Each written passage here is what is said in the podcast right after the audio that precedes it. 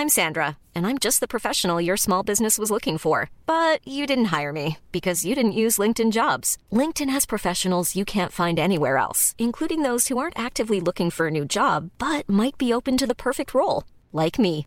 In a given month, over 70% of LinkedIn users don't visit other leading job sites. So if you're not looking on LinkedIn, you'll miss out on great candidates like Sandra. Start hiring professionals like a professional. Post your free job on linkedin.com/people today. Hey, I'm Ryan Reynolds. At Mint Mobile, we like to do the opposite of what Big Wireless does. They charge you a lot, we charge you a little. So naturally, when they announced they'd be raising their prices due to inflation, we decided to deflate our prices due to not hating you. That's right. We're cutting the price of Mint Unlimited from $30 a month to just $15 a month. Give it a try at mintmobile.com slash switch. $45 upfront for three months plus taxes and fees. Promo rate for new customers for limited time. Unlimited more than 40 gigabytes per month. Slows. Full terms at mintmobile.com. Millions of people have lost weight with personalized plans from Noom, like Evan, who can't stand salads and still lost 50 pounds. Salads, generally, for most people, are the easy button, right? For me, that wasn't an option. I never really was a salad guy. That's just not who I am. But Noom worked for me. Get your personalized plan today at Noom.com. Real Noom user compensated to provide their story. In four weeks, the typical Noom user can expect to lose one to two pounds per week. Individual results may vary.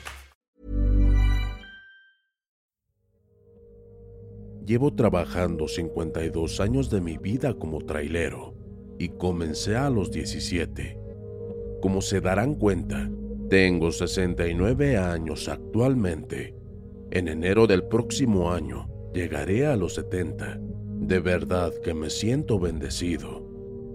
Nunca he sufrido accidentes carreteros afortunadamente, pero sí he presenciado muchísimos de ellos.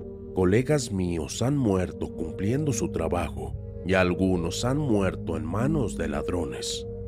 Pero actualmente sucede con más frecuencia o simplemente es más sencillo saber de este tipo de incidentes gracias a la tecnología. Con certeza no lo sé bien. Soy un gran aficionado a lo paranormal y a lo oculto, ya que me parecen interesantes estas situaciones. Y en mis años de labor manejando estas enormes máquinas, he sido testigo de cosas que no tienen explicación lógica. Pero como la mayor parte de estos eventos los he visto cansado, en mi mente cabe atribuirlos a este mismo cansancio. Hoy en día trabajo para una empresa de envíos por paquetería. Tengo mucha convivencia con conductores de trailers y un día salió a la plática. Empezó hablando mi amigo el chato. Fíjate Pancho, el otro día vi a un colega que estaba muy desesperado. Nunca lo había visto así. Decía una y otra vez que no se sentía a gusto, que tenía un presentimiento extraño.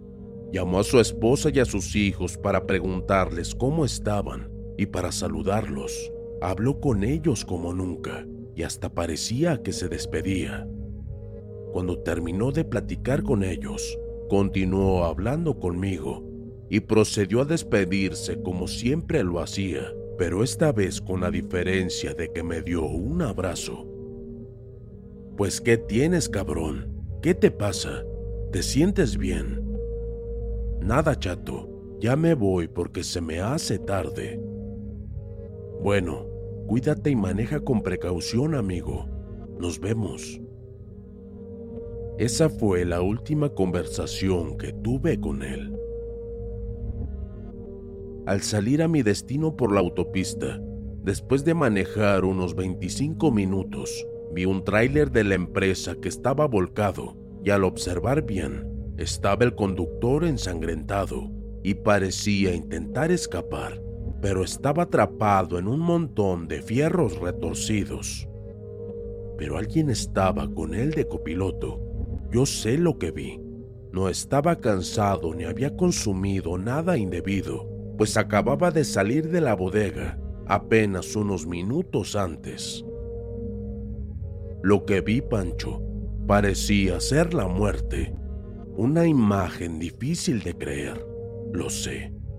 Me tallé los ojos con las manos para ver si era real lo que miraba y al volver a observar, solo estaba el conductor ya sin moverse.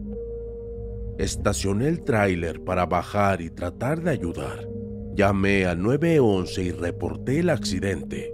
Y cuando me acerqué a la cabina del infortunado, para mi mala suerte, me di cuenta de que era mi amigo, con el que una hora antes había platicado. Ahora me daba cuenta que presentía su muerte, por eso estaba tan desesperado, por eso se despidió de su familia y de mí. Yo le dije al chato, carnal, tome en cuenta que algunos conductores se meten fregaderas para aguantar el camino, y a lo mejor él se metió de más, y hasta eso mismo provocó el accidente. No, Pancho, Javier nunca se metía a chingaderas. Estaba joven y nunca tuvo problemas con sus cargas, ni en las entregas. Y los peritos determinaron que el accidente fue porque los frenos no le funcionaron. Al ir con una carga tan pesada e ir también un poco más rápido de lo debido, pregúntale al jefe. Él tiene toda la documentación de la aseguradora. Ya con esa información, no tuve cómo alegarle a Chato y solo le contesté. Bueno amigo, pues todos estamos expuestos a estos accidentes y sabemos de antemano que nuestro oficio es de riesgo y pues esta vez le tocó la de malas a nuestro colega, que en paz descanse. Pidámosle a Dios que nos cuide y no pasemos por una muerte tan dolorosa. A lo que solo me contestó, que así sea, amigo. Nos despedimos para preparar las máquinas y salir a nuestro próximo destino. A mí me tocaba salir a las 2 de la mañana. Me preparé, me tomé un café y fui a recoger mi teléfono que se estaba cargando en la oficina de logística. Revisé los últimos detalles de la máquina y procedí a mi destino que era al norte del país. Creo que todos hemos escuchado historias de la famosa carretera de la Rumorosa. Ahí fue donde sucedió todo. Yo la verdad, transité años por esa carretera sin problemas, y esta vez no sería la excepción. Total que mi camino fue muy normal, pero en unas cuantas horas Sentía diferente la máquina al manejarla. Mis frenos no los sentía en óptimas condiciones. Notaba que no me agarraban totalmente, así que decidí bajar mi velocidad al mínimo posible para evitar algún problema mayor. Tenía que repartir parte de la carga en Mexicali y me indicaron mis jefes que tenía que darme un poco de prisa ya que los clientes de Mexicali se iban a ir. Llegué con bien a mi primer destino, pero ahora tenía que ir a Tecate para ya después regresar a casa. Pasé la rumorosa que estaba llena de nieve y pude entregar el resto de la carga en Tecate. Antes de regresar me fui a un oxo cercano para prepararme un café bien cargado e ir bien despierto en el camino y es que me ganaban las ansias por llegar a casa y ver a mis nietos que me recibían con la esperanza de que les llevara un regalito. Siempre después de cada viaje les daba algo y me fascinaba ver sus caritas felices al hacerlo. En fin, me preparé mi café y me cené unos jochos ahí mismo y salí para emprender el regreso a casa. Ryan Reynolds here from Mint Mobile. With the price of just about everything going up during inflation, we thought we'd bring our prices down. So to help us, we brought in a reverse auctioneer, which is apparently a thing. Mint Mobile unlimited premium wireless. Ready to get 30, 30, bit to get 30, bit to get 20, 20, 20, bit to get 20, 20, bit to get 15, 15, 15, 15 just 15 bucks a month. So, Give it a try at mintmobile.com/switch. slash $45 up front for 3 months plus taxes and fees. Promo rate for new customers for limited time. Unlimited more than 40 gigabytes per month slows. Full terms at mintmobile.com. Millions of people have lost weight with personalized plans from Noom, Like Evan, who can't stand salads and still lost 50 pounds. Salads, generally, for most people, are the easy button, right? For me, that wasn't an option. I never really was a salad guy. That's just not who I am. But Noom worked for me. Get your personalized plan today at Noom.com. Real Noom user compensated to provide their story. In four weeks, the typical Noom user can expect to lose one to two pounds per week. Individual results may vary. Noté que una señorita estaba del lado de la puerta del piloto, sentada justo en el primer escalón. No quise ser grosero. Amablemente le dije que si me dejaba ingresar a la cabina, a lo cual ella me contestó que sí con la cabeza agachada. Se me hizo raro. Era tímida esa niña, pero noté que algo me quería decir y no se animaba a hablar. Ya se iba y se detuvo al escuchar mi voz nuevamente. Le dije, Oye niña, ¿necesitas algo? Levantó la cara, que tenía un poco sucia, y me contestó, En realidad sí, señor, pero no estoy segura de que pueda ayudarme. A ver, mija, dime, ¿qué necesitas? Pues verá, necesito llegar a la Ciudad de México para visitar a alguien. Yo sé que la empresa en la que usted trabaja coincidentemente está justo a donde yo voy. Ah, ya entendí. ¿Quieres que te lleve? Usted puede. Es que a todos los que les he pedido el favor me dicen que no, porque creen que soy una ladrona o no sé qué se imaginan. Ah, no, mija, no te preocupes, yo te llevo. Soy de fiar y no me gusta hacer fregaderas para que te sientas en completa confianza. Vamos, hay que subir porque hace bastante frío, le dije. Claro, me contestó, y regalándome una hermosa sonrisa caminó hacia el lado del copiloto. Me tomé un pequeño momento para terminar un cigarro que ya estaba casi acabándose. Subí a la cabina y ella ya estaba en el asiento del copiloto sentada. ¡Guau, amiga! ¡Qué rápida! ¿Cómo abriste si estaba con seguro? No, señor, estaba abierto. Bueno, pues entonces me equivoqué. Vámonos. Y comenzó nuestro viaje de regreso a la Ciudad de México. Ya en el camino la chica me dijo que se llamaba Blanquita y yo me presenté. Blanquita, mucho gusto. Mi nombre es Francisco, pero puedes decirme Pancho. Y empezamos a platicar de un montón de cosas. Oye, mija, ¿ya cuánto llevabas fuera de esa tienda? Dos días, don Pancho. Ah, caray, dos días. Sí, es que es lo que le decía a don Pancho. Los camioneros desconfían, pero hacen bien. Muchos de ellos me platicaron que los han asaltado y que saben de compañeros que han muerto en este tipo de situaciones, que por eso no suben a nadie extraño en sus trailers. Bueno, Blanquita, yo no creo que hagas esas cosas, ¿verdad? Creo que hoy es buena noche para eso, Pancho. ¿Qué dices?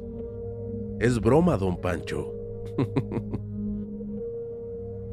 Vaya sentido del humor de esta niña. La conversación era muy amena, a pesar de que iba descargado.